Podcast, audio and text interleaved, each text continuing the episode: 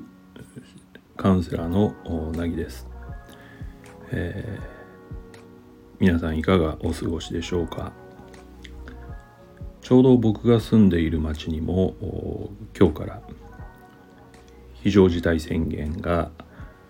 発令されましてうんまあ見たところそんなに、えー、様子が変わったという感じはしませんが、まあ、それでも精神的にはうん若干窮屈な部分が増えたなというふうに、えー、思います。うんえー、コロナ禍だからこそできることっていうのもあるはあるんですがやはり自由に動けないっていう制約は割と心の負担になっているんじゃないかなっていう気がします。ですので、まあ、動けない中でどうストレスを発散していけるのかというのは大きなテーマにはなりますが実際には自由を奪われるっていうのはあのなかなかそのストレスを発散するとかいうレベルでは楽にはならないものですからね、うんえー、厳しいかなという気もしています。はいえー、僕は今日定休日ですのであの昨日の夜まあ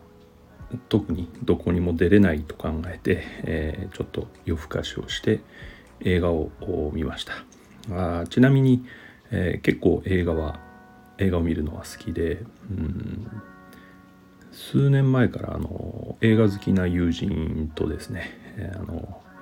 見た映画とか見る映画の感想やですねあの意見交換みたいなことをするようになってからあある映画のアプリケーションでその自分の見た映画を記録してあと感想もつけるという作業をしてるんですが、まあ、そういうことをして数えたところ大体年間に120本から150本ぐらい毎年見てるんだなっていうことに気づきまして、うん、まあそのもちろん評論家レベルでは全然ないんですけど まあそこそこ好きな方に入るんだろうなということはよく思うようになりました。うん、まあこれもコロナ禍でできる一つの、うん、気分転換というか楽しみというふうになるでしょう。さて、えー、今日のトピックですが今日はですねあの感情を感じ軽んじること、感情を軽んじることってどういうことなのかっていう話をしたいと思います。人間の意思意思決定の、まあ、期間、まあ、すごく大雑把に言っちゃうと人間の意思ってどこが決めているのかということの一つ目がまず感情です。えー、何かしたいとか気になるとか、えー、嫌だみたいなものですね。こういうものをベースにして、えー、選択を決める行動を決めるというのが一つ。それからもう一つは、え、思考。まあ理性と言ってもいいかなと思いますが思考レベルの意思決定。例えばこれはすべきだ。これはしなければならない、うん、そういうものですね。で人間というのは、まあ、大雑把に言うとその2つの意思決定機関感情と思考がバランスを取りながらあの意思決定をしていると考えられます。まあ、理想的なのは感情を思考がサポートしていけるような関係ですね。うん。えー、感情がしたいといえば思考の方はじゃあどうすればそれができるだろうみたいな。同じ矢印の方向を向いていると人は割と健康な状態と言われますがこれが逆に辛いのはですねあの感情と思考が一致してない場合ですね。例えば感情はこれがしたいと思っていても、うん、思考の方はそれはすべきじゃないって禁止するとかですね。逆回りで感情がしたくないって言ってるのに思考はこれはしなければならないと無理やりするみたいな状況。こういったことが長く続くと割と人は精神を病んでしまうということになります。皆さんはその辺りのバランスいかがでしょうかね。でその感情を軽んじる話なんですけれどね、えー、実は脳科学の研究で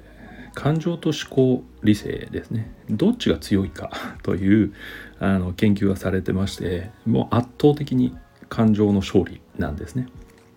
えー、まあ短時間とか短期間であればあ理性的なものは感情を抑えれることは分かってはいるんですけれども長期的に見て、えー、強い感情を抑え続けることはできないということで最終的には感情が勝つはずなんですが、えー、今の時代なかなか感情通りに生きるっていうのが難しい局面もあるしあるいはまあ過去の影響で、うん、感情を出すことをわがままだと捉えてる人あるいは、えーと、理性に従わないのは間違ってると考える人がかなり増えているのが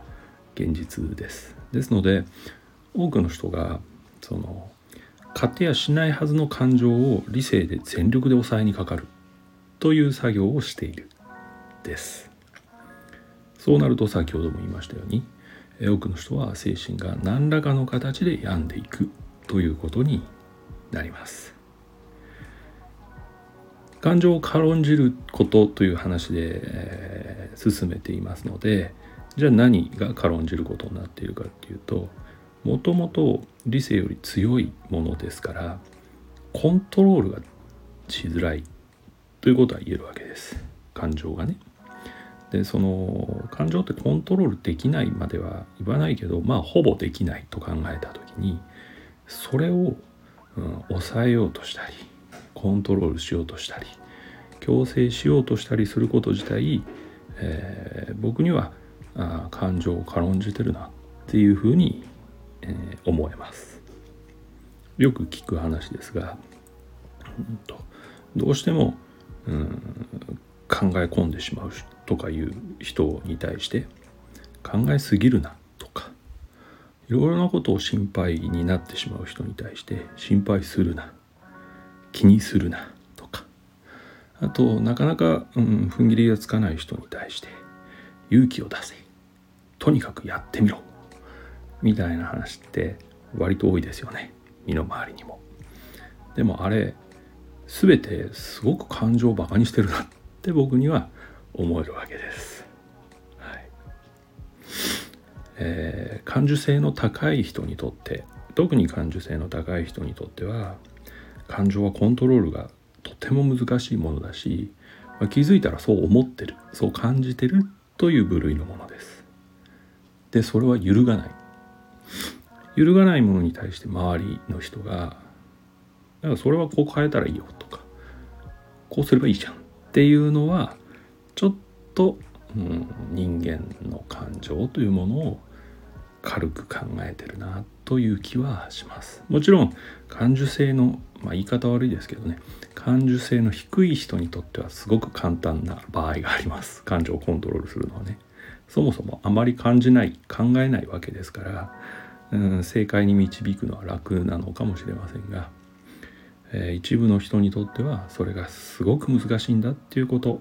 そしてそんな風に簡単には変えれないんだということは知っていてほしい。無論当人